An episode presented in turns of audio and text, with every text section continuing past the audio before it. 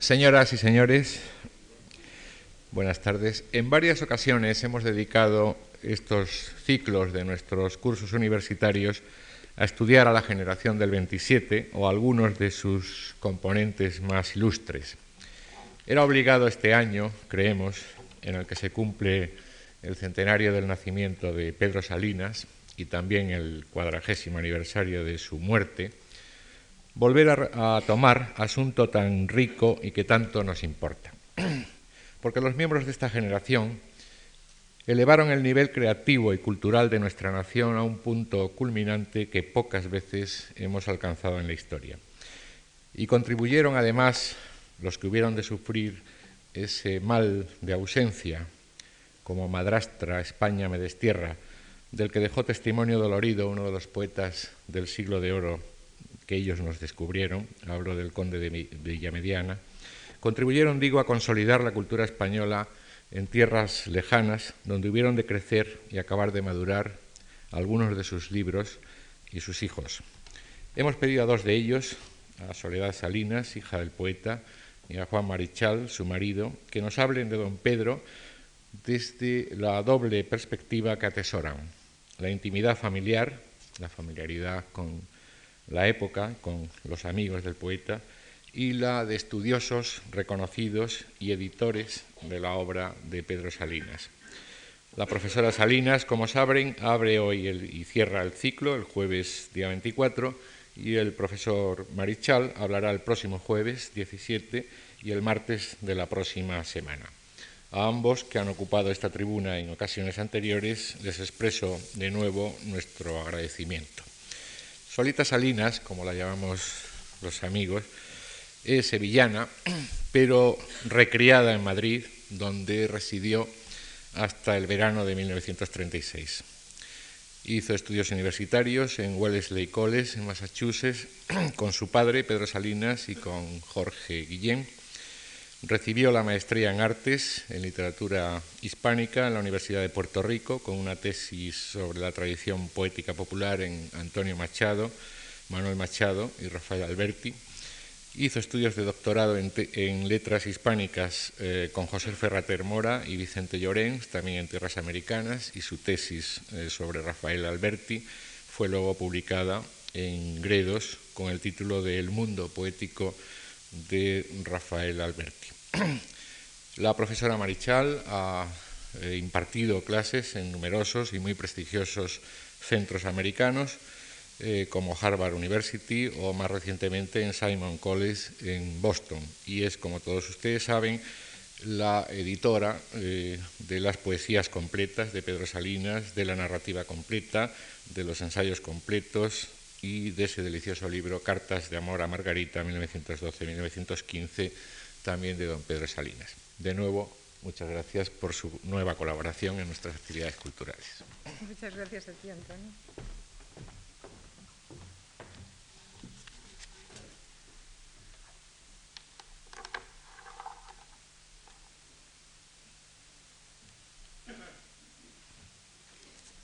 Ante todo, Quiero agradecer a la Fundación Marc su invitación que marca el comienzo de los actos conmemorativos en Madrid del centenario del nacimiento de mi padre. Les voy a hablar de la vida de mi padre tal como la recuerdo yo desde mi niñez, teniendo en cuenta que no siempre van juntas la vida de un autor y su obra. Como dijo Salinas hablando del poeta Rubén Darío, interesan sobre todo los momentos que tienen relación con la vida poética.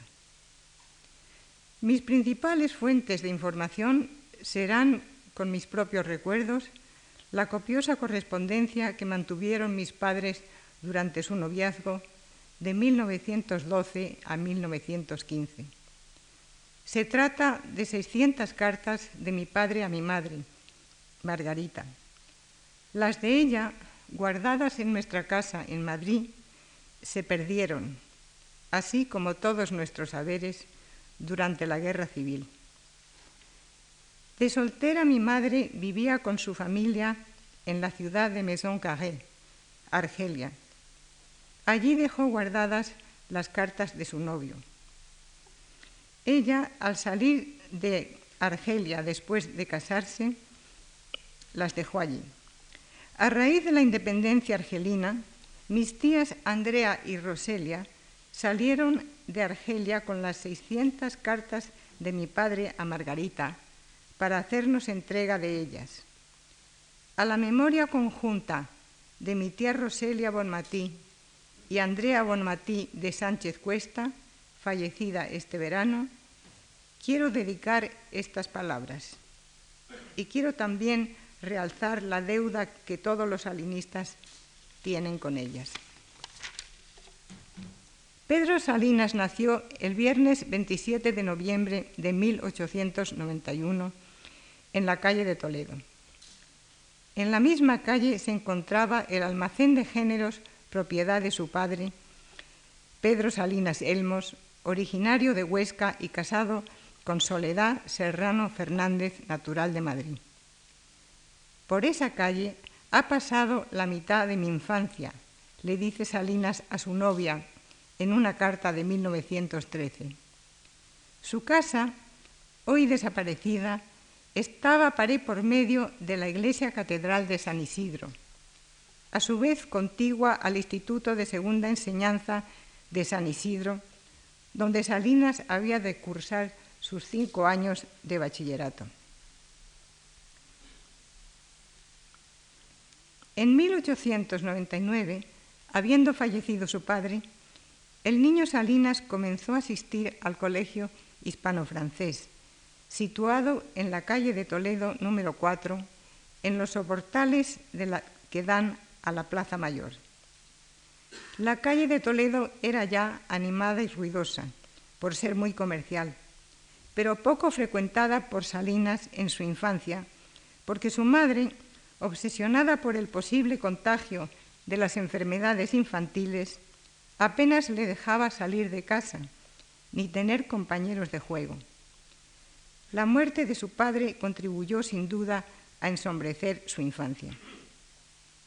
El primer autógrafo del niño Pedro Salinas, de caligrafía perfecta, es una cartita dirigida al doctor Encinas y su esposa, muy amigos de su familia, que dice así, Mis queridos Gregorio y María, a pesar de mis pocos años, bien comprendo el mucho afecto que a mi papá, que en paz descanse, profesabais, y en prueba de mi gratitud, os felicita las Pascuas vuestro amiguito Pedro. Y más abajo, diciembre de 1899. En el mucho tiempo que pasaba solo el niño Pedro, se dedicaba a releer revistas de la semana. Blanco y negro era su favorita. También jugaba a una versión solitaria de los soldaditos, colocando él mismo a los dos ejércitos enfrentados y derribándolos a todos con una única bola de papel. Este juego debió significar mucho para él, porque al finalizar la época de los años 40, estando él en Estados Unidos, como sus queridos amigos Damaso Alonso y Eulalia Galbardiato iban a ir a verle, le preguntaron qué quería de España. Su respuesta fue que soldaditos de plomo y algunas figuritas de mazapán. Por lo que sabemos, la infancia del niño Salinas fue triste y solitaria. Era un niño rubio, tímido y triste.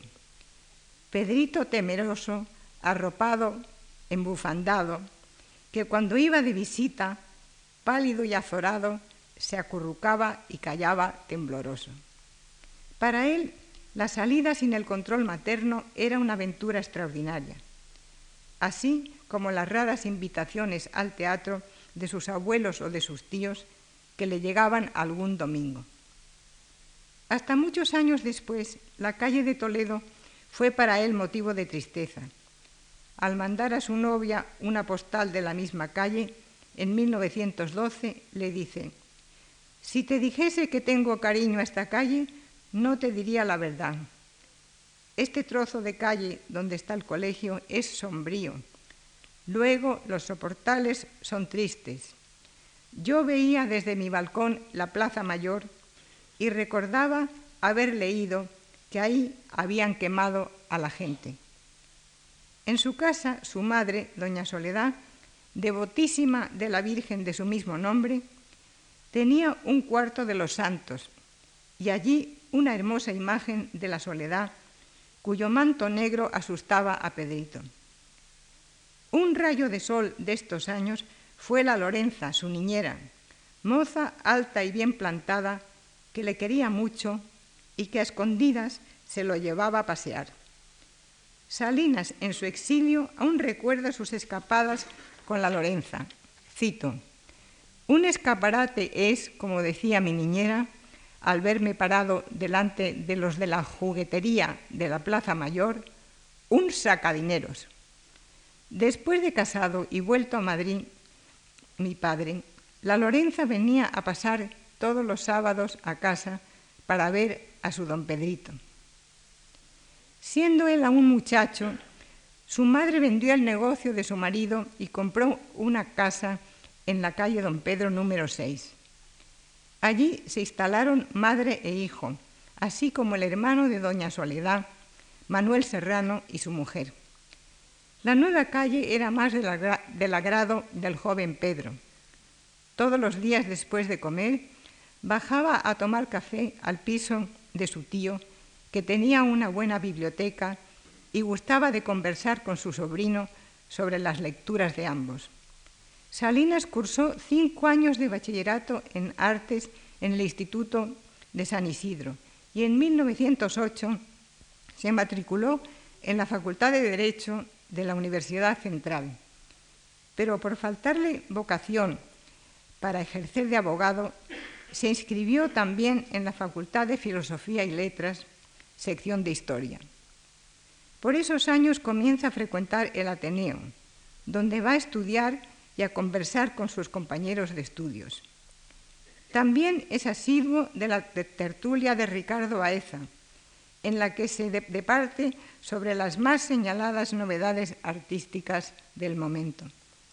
Y allí conoce a quien será uno de sus mejores amigos y compañeros de aventuras literarias, Enrique Diez Canedo. En 1910, Canedo le presenta al pintor y poeta José Moreno Villa, que ha dejado constancia de este momento. Por entonces, Salinas era un muchacho tímido y flaco, ni siquiera exteriorizaba que producía versos. En 1911, cuando tenía 20 años, publica por primera vez en la revista Prometeo cuatro poemas de corte rubeniano que más tarde calificará de espeluznantes. Rubén, dice Salinas, era para los jóvenes por esos años más que un poeta admirado, que un guion arrebatador. Tocaba en el ídolo. Hay un largo silencio de trece años entre la aparición de estos cuatro poemas y la de su primer libro, Presagios, 1924. Sin embargo, sabemos que entre 1911 y 1924 escribió muchos versos y estuvo a punto de hacer con ellos un libro. En 1911, Pedro Salinas fue con su tío Manolo a veranear a Santa Pola. Allí conoció a la que será su mujer, Margarita Bonmatín. De padres del campo alicantino, asentados en Argel, Margarita estudió en la escuela primaria de Maison Carré, donde vivía su familia. A los 15 años sus padres la sacaron de la escuela. A ella le hubiera gustado seguir estudiando.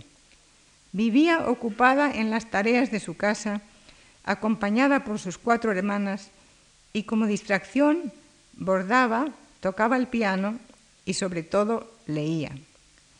A su madre no le gustaba verla leer, de modo que al oírla venir Margarita escondía su libro debajo del sillón y tomaba su costura.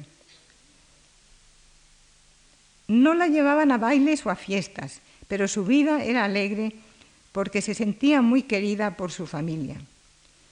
Podemos decir que Margarita conoció a mi padre antes que él a ella. Esto ocurrió una noche de verano de Santa Pola, de 1911, en que, estando sentada en un banco del muelle, oyó una conversación entre dos jóvenes del banco contiguo. Las palabras de uno de ellos la impresionaron profundamente. Adivinó en él a un joven poeta y desde ese momento deseó vivamente conocerle para ayudarle a encontrar su camino.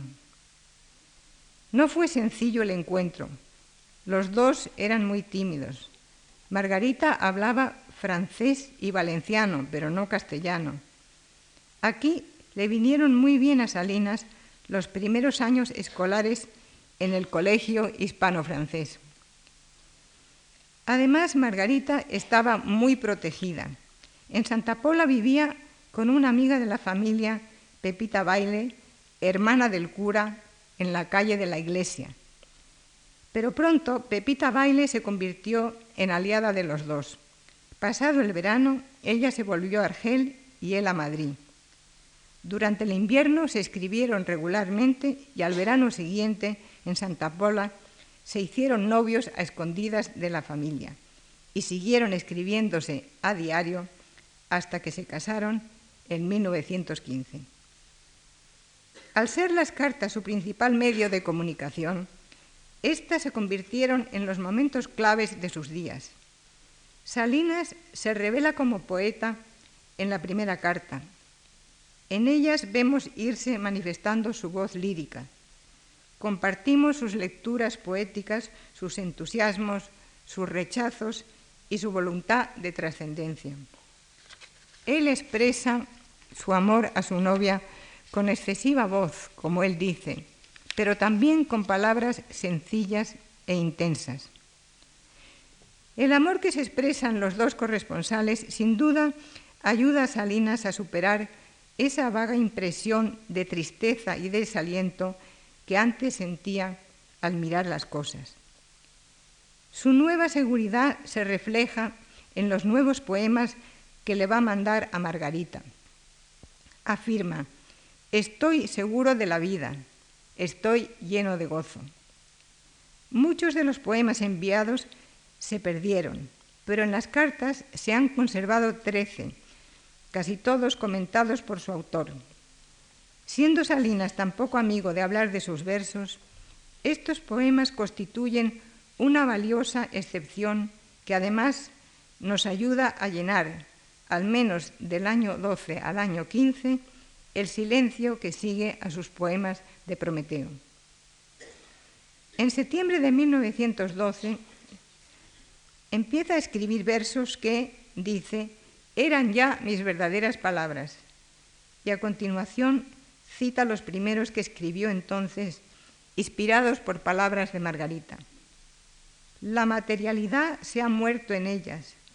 En ellas nada es real, todo es un eco de lo que vive en cielos más profundos. No se conserva el resto del, del poema, pero a un año de diferencia de los publicados en Prometeo, la transformación es total. Aquí Pedro Salinas escribe en versos sin rima, con palabras transparentes, en un tono marcadamente espiritual. En estas cartas una y otra vez dice, escribo versos, estoy escribiendo versos, y en el año 13 anuncia a Margarita que tiene ya suficientes poemas para hacer un libro. Representará su nueva tendencia poética. Ya los tiene ordenados y solo le falta buscar una imprenta y convencer a su madre de que le suministre el dinero necesario, que no será mucho. Haría una edición de 300 a 400 ejemplares y no la pondría a la venta porque los libros de poetas nuevos no se venden y porque así se la regalaría a los amigos. Sería un regalo íntimo, como, no como entrega pública. Aunque este libro no se llega a publicar, el hecho de ser proyectado, la existencia de suficientes poemas para hacerlo, revelan una actividad poética hasta ahora insospechada en esos años. El año 1913 es para Salinas año de gran actividad. En Enrique Díez Canedo y Fernando Fortún ha encontrado amigos que comparten sus ideas innovadoras sobre la poesía española.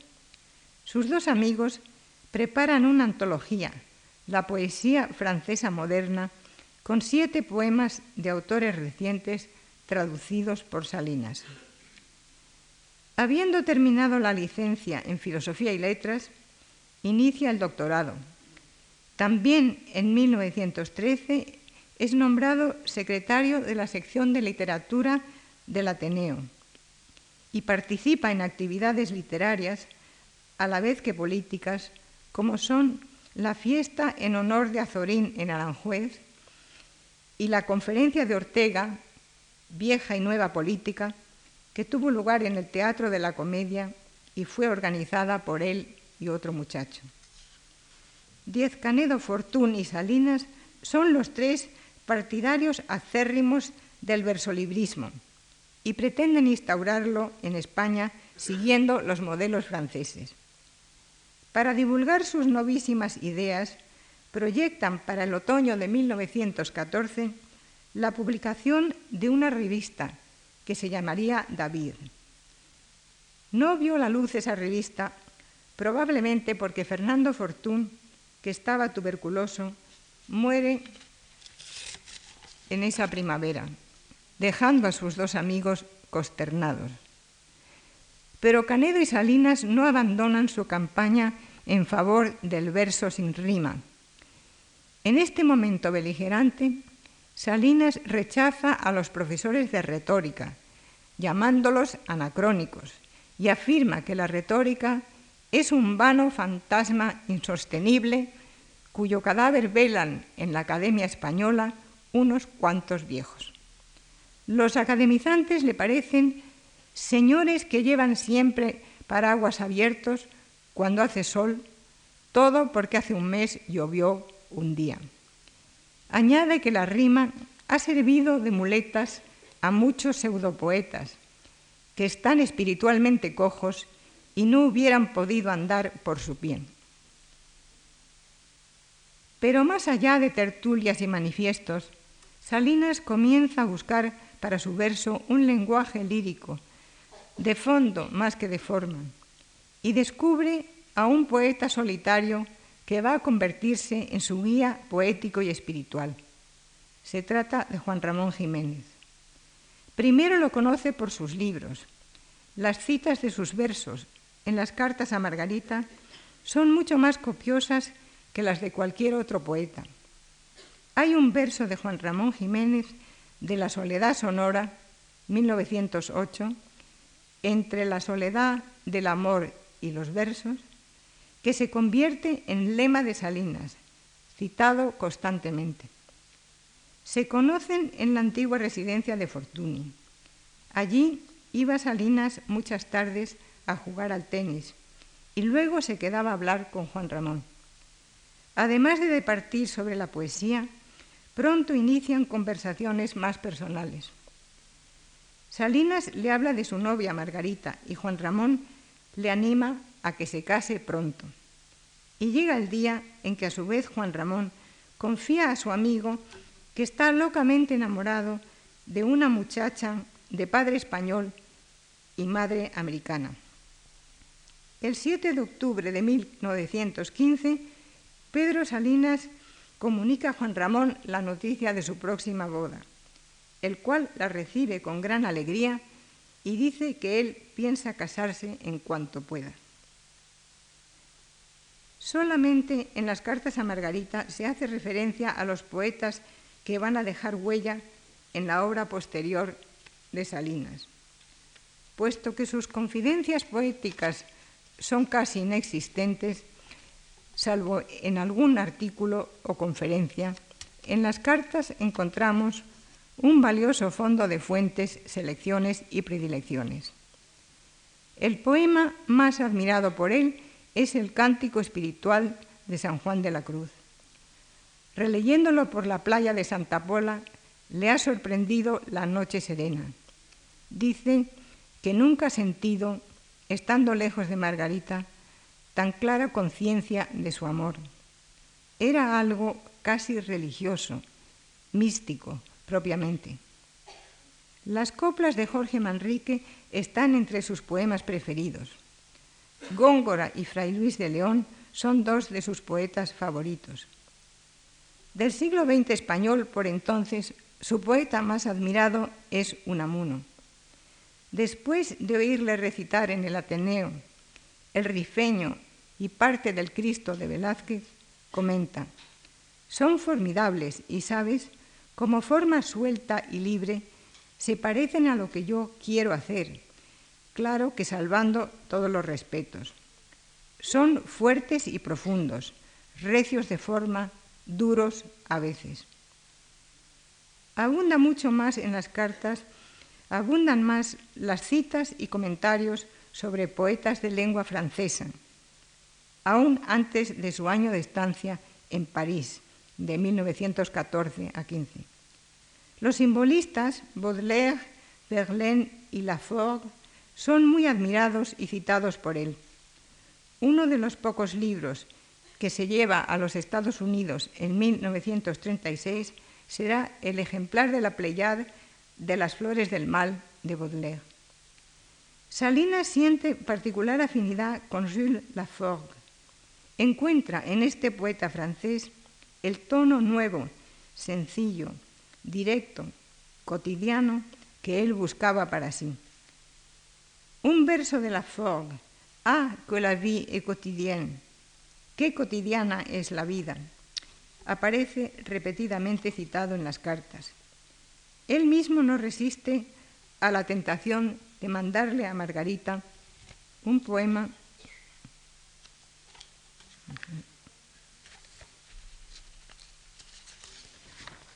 un poema suyo que empieza así, que nuestra vida sea un himno cotidiano.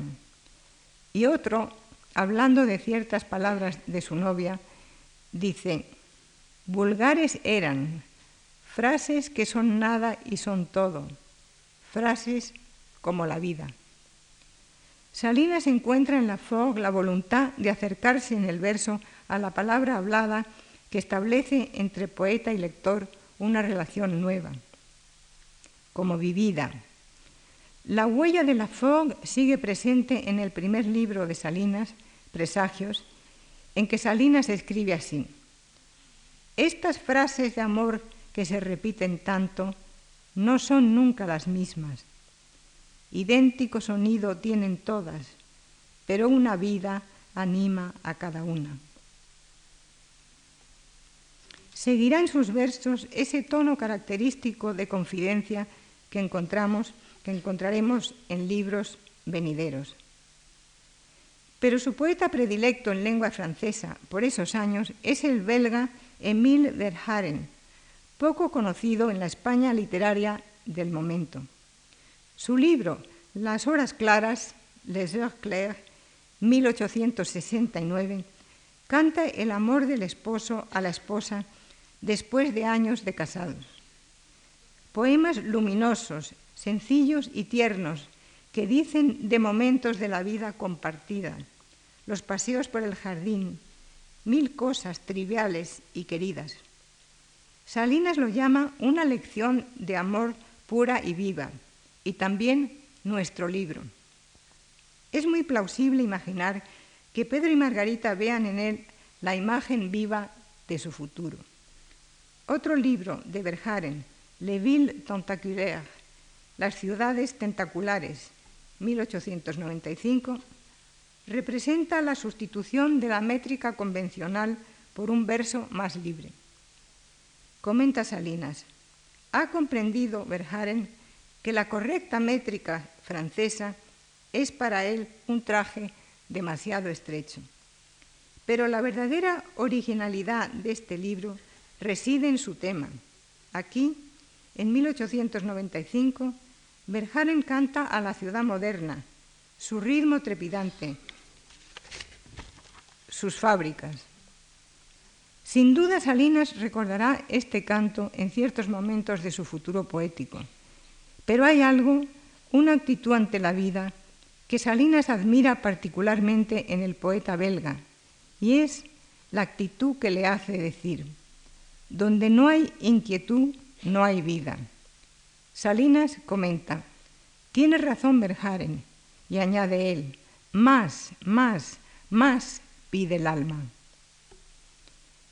Su estancia en París de 1914 a 1915, a pesar de estar a Francia en guerra, abre su vida a tantas cosas nuevas que él disfruta con deleite.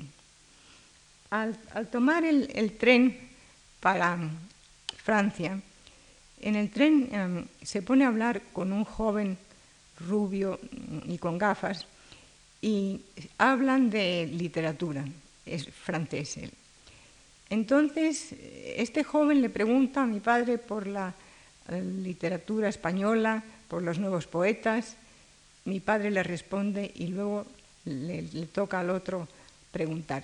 Y se da cuenta de que es una persona muy, muy culta y que conoce muy bien la nueva poesía ah, francesa. Y en esto le dice mi padre, ¿y conoce usted, conoce usted a André, André Spire? Y él dice, yo soy André Spire.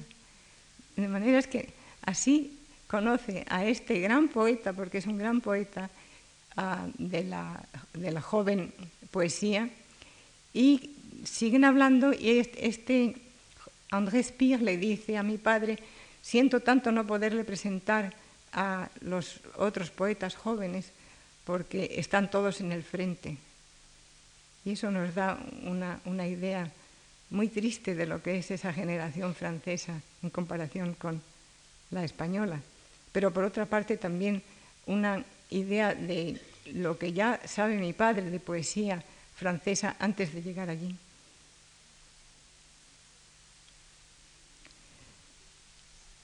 a pesar de estar en guerra, él disfruta tantas cosas, los museos, los conciertos, sobre todo los conciertos. Ahora lo que más le gusta en música es Beethoven, los paseos por la ciudad, la Universidad de la Sorbona, donde da clase de literatura española en español como profesor visitante.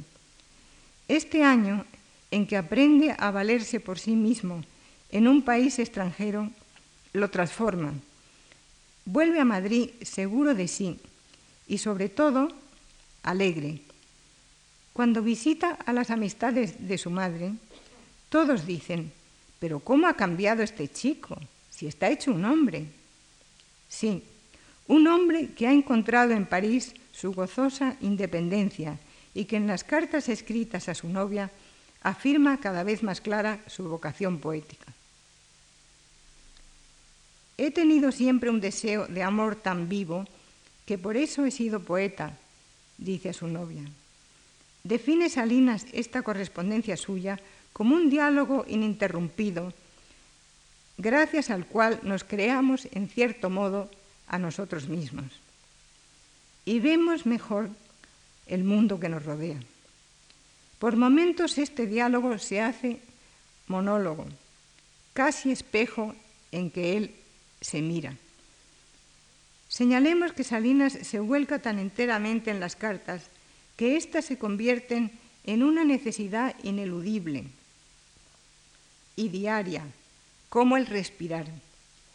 Este diálogo escrito parece llenarles la vida, hasta el punto que toma un cariz marcadamente y quizás peligrosamente íntimo y excluyente de todo lo que esté fuera de ellos mismos. Llega a decir Salinas que hará versos, pero no los escribirá, se los dirá a Margarita al oído. Su correspondencia será desde ahora un diálogo sin voz, sin ademanes, silencioso, un hablarse en que las palabras son un signo, muestra, señal mínima del interior. Los versos de Juan Ramón nos vienen a la memoria. Solo lo espiritual, solo lo verdadero entre la soledad del amor y los versos. Pero he aquí que en la primavera de 1914 vuelve a escribir versos y así se salva de una interiorización que podía haberle llevado al, silencio total. Los trece poemas que aparecen en las cartas, escritos del año 14 al 15, son un eslabón que contribuyen a llenar el hueco de silencio poético entre 1911 y 24. Algunos están inspirados en sencillos episodios de la vida de Margarita. En otros reconocemos ecos y tendencias seguidas por él.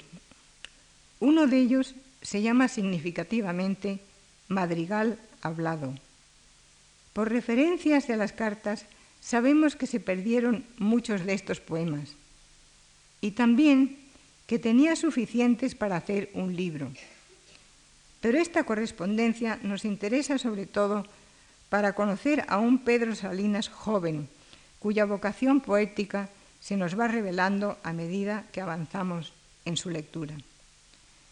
La boda de Margarita y Pedro se celebró en Argel el 29 de diciembre de 1915 y pone fin a su copiosísimo epistolario.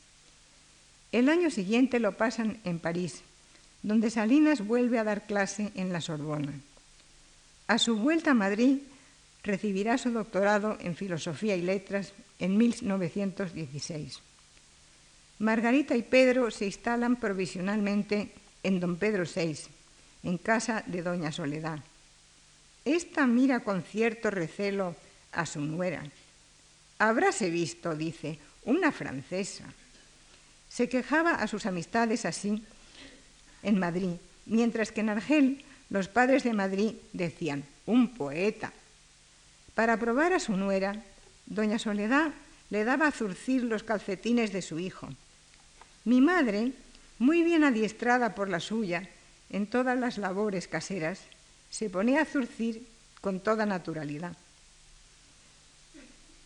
En esto llegaba Salinas, que al ver a su mujer zurciendo le decía, ¿qué estás haciendo? No pierdas el tiempo con eso. Mira, te he comprado un libro, toma. Margarita miraba los calcetines, luego miraba el libro y se echaba a reír. En 1917, Salinas prepara la oposición para Cátedra Universitaria de Lengua y Literatura Española. Frecuentaba a sus amigos y solía asistir a la tertulia de la cacharrería. Sus amigos también observan la transformación que se ha operado en él. Salinas era un chico que reía escandalosamente, con una completa salud moral, dice uno de ellos. Y muchos años más tarde, Moreno Villa, que lo había conocido en 1910, tímido y flaco, señalará también este cambio. Él lo atribuye a su casamiento. Fue para él como una revelación. Lo transformó de tímido en desenvuelto y en seguro de sí mismo. El cambio fue sin duda más paulatino. En todo caso, Salinas gana las oposiciones y opta por Sevilla, aunque no se incorpora a la cátedra hasta 1918. En Sevilla vivirá una de las épocas más felices de su vida. En la universidad, sus alumnos reciben con asombro sus métodos de enseñanza, los cuales han de participar en la clase, los cuales hacen participar en la clase al alumno y al profesor. Pronto se acostumbran a sus nuevos métodos, que consisten en dar muchos ejercicios, explicaciones de textos, resúmenes de ah, lo que se ha dicho, y además Salinas se queda hablando con sus alumnos después de clase, los invita a su casa, les presta libros y también revistas extranjeras. El poeta Luis Cernuda, entonces alumno suyo, tiene estas palabras elogiosas para Salinas. Se diría un boscán, llegando entonces con aquel itálico modo, pero un boscán que fuese Garcilaso, con toda su aristocracia, gracia y elegancia. Y añadía que su estancia en Sevilla fue decisiva para la ciudad. También lo fue para Salinas, que a su vez se siente conquistado por Sevilla la recorre toda, la vive y la comenta. Muchas veces nos ha contado a lo que le pasó cuando quiso comprar un ah, comedor de esos pájaros pintados y fue a un carpintero, se lo pidió y el carpintero le dijo que tardaría un mes en hacerlo. Al mes fue mi padre y nada. Al mes y medio no había pasado nada. A los dos meses ya mi padre se enfadó mucho y dijo, pero ¿qué es esto? Aquí no hay seriedad, ¿qué pasa? Y entonces el carpintero lo miró y le dijo, viste, don Pedro, a los muebles hay que darles lo suyo. Y entonces ya mi padre se calmó. Describe Sevilla cuando llega así en una carta a sus jóvenes cuñadas. La ciudad de hoy, la disposición arbitraria y graciosa de las calles, ninguna recta, que han conservado su trazo viejo, el color de las casas pintadas de azul, de blanco y de rosa, la profusión de flores y plantas, y con todo ello y producto de ello, un no sé qué de fino y de gracioso, que es lo, que lo mismo está en el aire que en las cosas y la gente, en esta gente sevillana fina y perezosa. Aún muchos años después, desde Estados Unidos se acuerda de Sevilla. Cito, ah, ah, dice Sevilla, en donde las calles se cansan a los 20 metros de seguir el mismo camino y se van por otro lado. Salinas cantará a Sevilla también en varios poemas. En estos años sevillanos, Salinas participa en actos públicos, algunos de ellos relacionados con la política de la época. Su primer libro, publicado en Sevilla en 1924, fue bien recibido. Fue ordenado por Juan Ramón Jiménez y suya es la presentación preliminar. Recordemos que años más tarde, ah, otro poeta y amigo, Damaso Alonso, va a ordenar los poemas de su libro ah, La voz a ti de vida y además le va a decir, esto no es una serie de poemas, esto es un solo poema. Y ah, Salinas acepta lo que Damaso le dice. También son años para Salinas de intenso trabajo. Edición de las poesías de Juan Meléndez Valdés, versión al español moderno del poema de Miocide y publicaciones de poesías y ensayos en la revista de Occidente. Nace en Sevilla su hija Solita en 1920 y cinco años más tarde en Argelia su hijo Jaime. En los veranos pasados en Alicante, en la finca de Locruz de la familia Bonatí, estrecha su amistad con Gabriel Miró, el año académico de 1922 a 23 pasa tres trimestres de otoño a invierno como catedrático visitante de literatura en la Universidad de Cambridge, Inglaterra. En 1928 Salinas obtiene permiso para trasladarse a Madrid, donde toma la dirección de los cursos para extranjeros. Trabaja también en el Patronato Nacional del Turismo, donde se publicó por entonces un precioso libro de fotografías de Sevilla, preparado por él. Salinas no tiene nada de poeta bohemio. No cree que la poesía esté reñida con el ganarse el pan y encuentra tiempo también para publicar entonces su segundo libro de poesías, Seguro Azar 1929.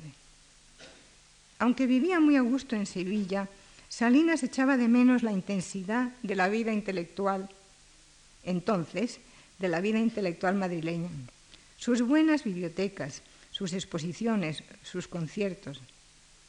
Pero también echaba de menos a Sevilla, que le había dado, en palabras de José Moreno Villa, la manzanilla que no tenía cuando salió de Madrid. En Madrid, Salinas se encuentra con sus amigos, Recordemos que este es uno de los más grandes momentos de la literatura española. De niños, mi hermano y yo hemos tenido el privilegio de conocer a muchos de sus amigos. A Valle Inclán lo conocimos en el Centro de Estudios Históricos, en el despacho de mi padre. De pronto se abrió la puerta y entró don Ramón del Valle Inclán. Venía envuelto en su capa y muy ufano del terror que a mí y a mi hermano nos causaba su estrambótica figura.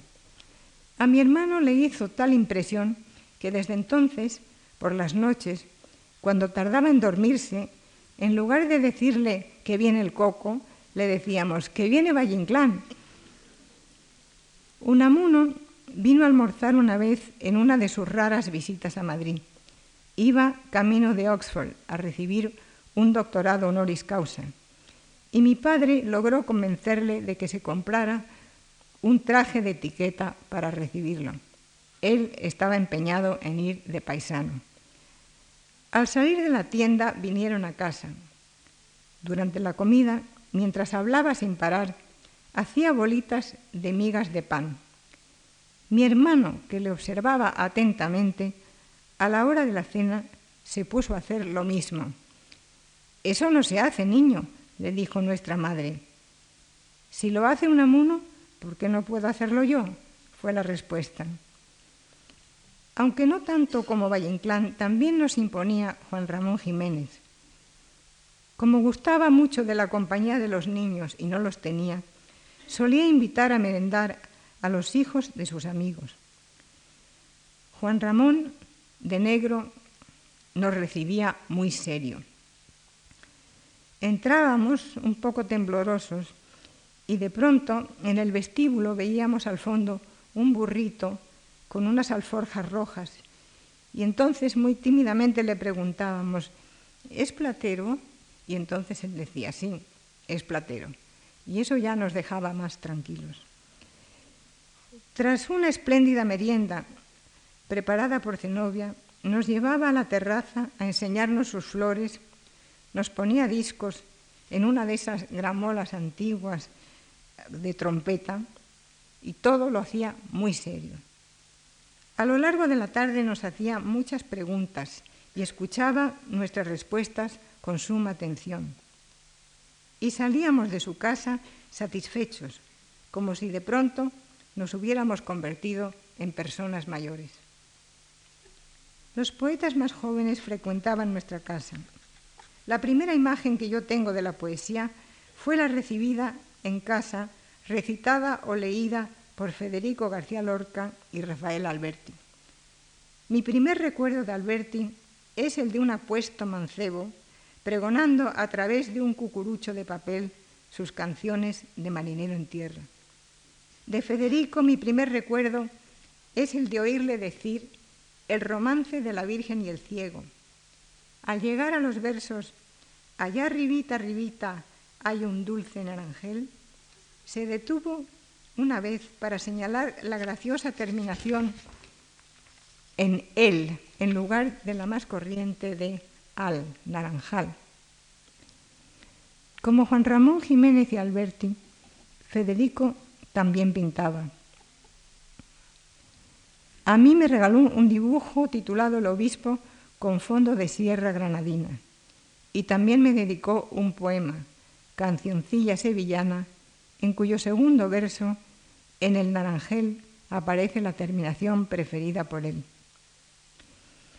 Todos los poetas eran amigos y todos se ayudaban. Y para dar un ejemplo de cómo se ayudaban, cuando volvimos nosotros a España en el año cincuenta y tantos, yo estaba en el Café Gijón y se acercó Gerardo Diego y me dijo, yo era amigo de tu padre, sí, yo me acordé de él, y entonces me dijo, pero te quiero contar una cosa que hizo tu padre.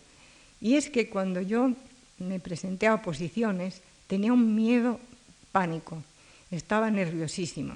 Y entonces tu padre me dijo, no te apures, que yo voy a ir contigo a todos los ejercicios y estaré en primera fila y verás cómo no tienes miedo.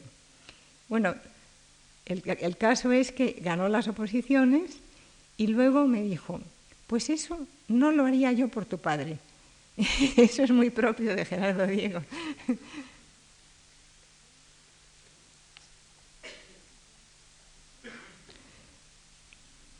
Jorge Guillén era para mí y para mi hermano el poeta por excelencia y presencia, un poeta de verdad, totalmente desvalido cuando tenía que enfrentarse con detalles de la vida práctica. Amparado en la protección de la familia, que siempre solícita, le ayudaba en menesteres tales como cruzar la calle. Era el gran conversador a quien se escuchaba con deleite. Entonces los poetas se reunían mucho en casas unos de otros y, lo pasábamos tan bien todos. Ah, Federico siempre se anunciaba, es decir, le anunciaba la, la muchacha diciendo que viene la princesa de Caramanchimae y luego entraba Federico, muy divertido. Ah, luego, pues, ah, hubo otra princesa misteriosísima, catalana, que eh, todo el mundo decía que cuando entraba en una casa lo primero que hacía es pegar dos volteretas. Y era una mujer guapísima, esto era lo, que nos habían dicho, que era guapísima, que era pelirroja y qué tal. Y un buen día pues se presentó en casa. Y entonces pues entró y en efecto dio dos volteretas al entrar en la sala pasaban cosas completamente inusitadas, ¿no? Y, yo no me quería perder nada. Muchas veces mi padre pues no quería que, estuviera si estaba hablando con algún amigo. Y una vez recuerdo, ah, es decir, me ha recordado una amiga mía que está aquí, que, porque yo, yo dije, no, si yo no, soy, yo no soy curiosa, yo no soy nada curiosa. Y dijo ella, ¿cómo que no eres curiosa? Y entonces me recordó que una vez pues yo había querido entrar donde estaban mis, padres, no me dejaron, cerraron la puerta y yo empecé a mirar por el ojo de la cerradura a ver de qué me enteraba y de pronto uno de ellos salió, abrió la puerta y me tiró al suelo y me descubrió así, ¿no? Pero había mucha relación además familiar en, esos momentos. El exilio supuso para mis padres, entre muchas otras cosas tristes, la separación de Damaso Alonso y su mujer Eulalia, en cuya casa de Chamartín pasamos tantas tardes alegres. En el jardín nos reuníamos a merendar, presidiendo siempre la madre de Damaso. Eulalia cantaba canciones y nos las enseñaba.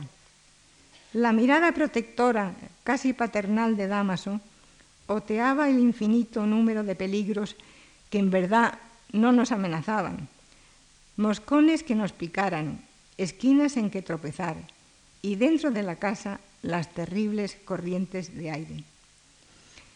Ah, mi padre, que también, también era muy aprensivo, y recuerdo que una vez vino muy divertido contándonos que en casa de otro amigo, pues había empezado a hablar de que le, le dolía la cabeza terriblemente. Y estaba allí Juan Negrín, el médico, y Negrín lo tomó muy en serio, se lo llevó a otro cuarto auscultó y dijo, bueno, esto hay que hacer algo inmediatamente. Y entonces mandaron a la criada con una receta y mi padre aterrado hasta que volvió y cuando volvió tenía un paquete grande, lo desenvolvió y era un puro, así grande.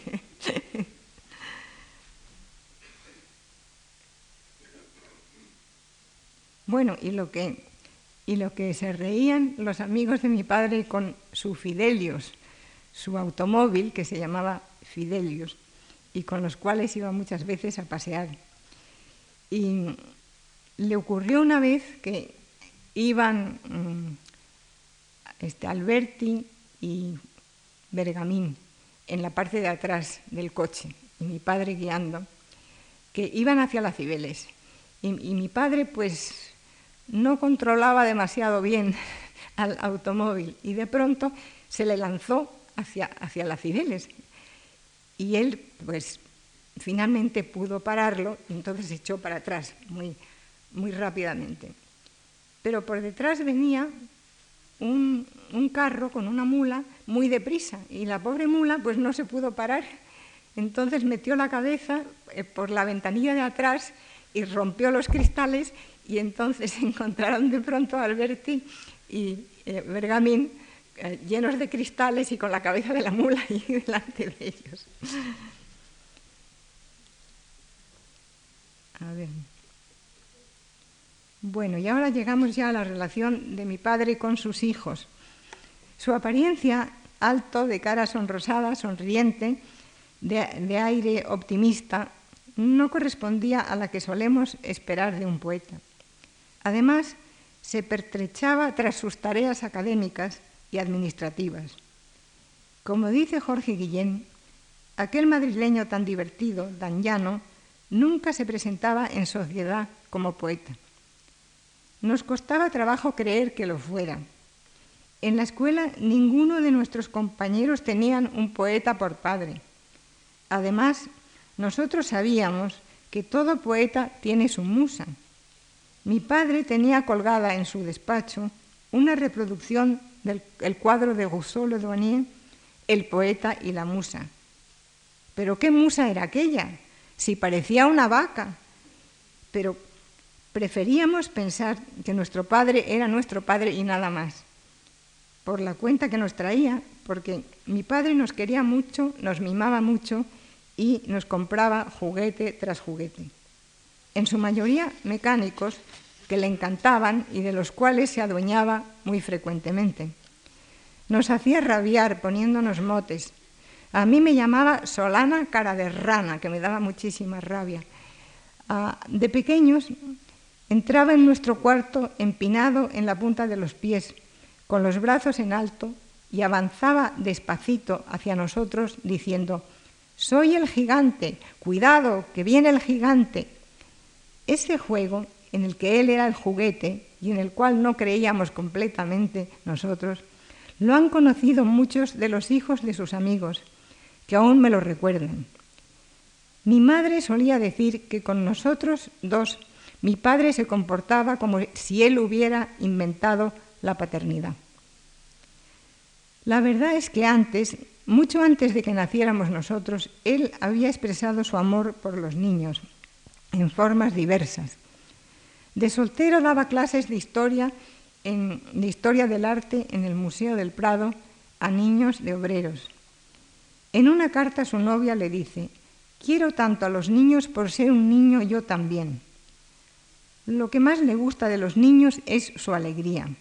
Ese es el don mayor de los niños, el don de la alegría, el don de un gozo loco, impulsivo, instintivo, toda fuerza y amor a la vida. En 1914 Salinas en París vive cerca del Jardín de Luxemburgo, que frecuenta para ver jugar a los niños. Veamos con qué detalle y precisión describe el estanque lleno de barquitos de vela y vapor con que juegan los niños. Es precioso, dice, yo me paso los ratos viéndolos. Son pequeños barquitos perfectamente construidos, con su aparejo completo y que toman el aire muy bien. Atraviesan el estanque lentos o rápidos, según el viento, rectos o inclinados como barcos de verdad. En la orilla los niños los esperan con un palo para detenerlos y hacerlos marchar otra vez. Y así a todas horas en el estanque navega una flota de velas blancas que no conduce a nada sino alegría de niños. Yo me pondría a jugar con ellos, echaría mi barco. Y al terminar la misma carta a su novia, dice, he ido a ti en un pequeño barco de niño, de juguete, en un pensamiento de niño, en el jardín de Luxemburgo. ¿Me quieres así, niño? Vemos aquí con el amor al niño el amor al juguete. El Pedrito que fue, en su niñez, un niño triste y solitario, compensa ahora con creces todo lo que no jugó de pequeño. Por eso, creo yo, ponía tanto empeño en hacernos disfrutar. Nos llevaba a todas partes, a los caballitos, al circo, al teatro, al pardo, al Museo del Prado. Allí, señalándonos cuadro por cuadro, repetía sin cesar, Mira, mira, mira. Es la palabra que no se le apartaba de la boca. Y el domingo por la tarde íbamos con él al cine. Si nos decidíamos por una película, si no nos decidíamos por una película, nos llevaba a dos y aún nos llegó a llevar a tres. Parecía querer hacernos disfrutar sin límite y esto con la mayor naturalidad, como una forma de vida.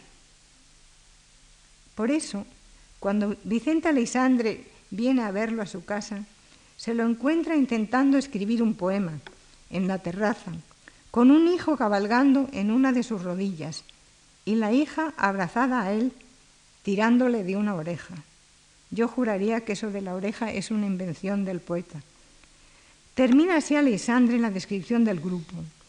Aquel abigarrado montón de niños y hombres estaba escribiendo un poema.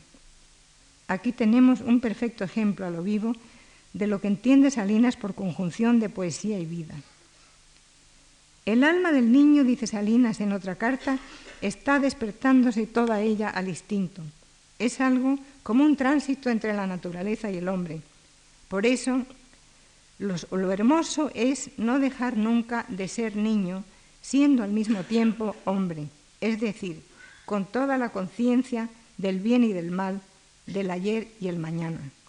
Aquí, Pedro Salinas nos está proponiendo un ideal de equilibrio inestable que él quiso mantener a lo largo de su vida. Muchas gracias.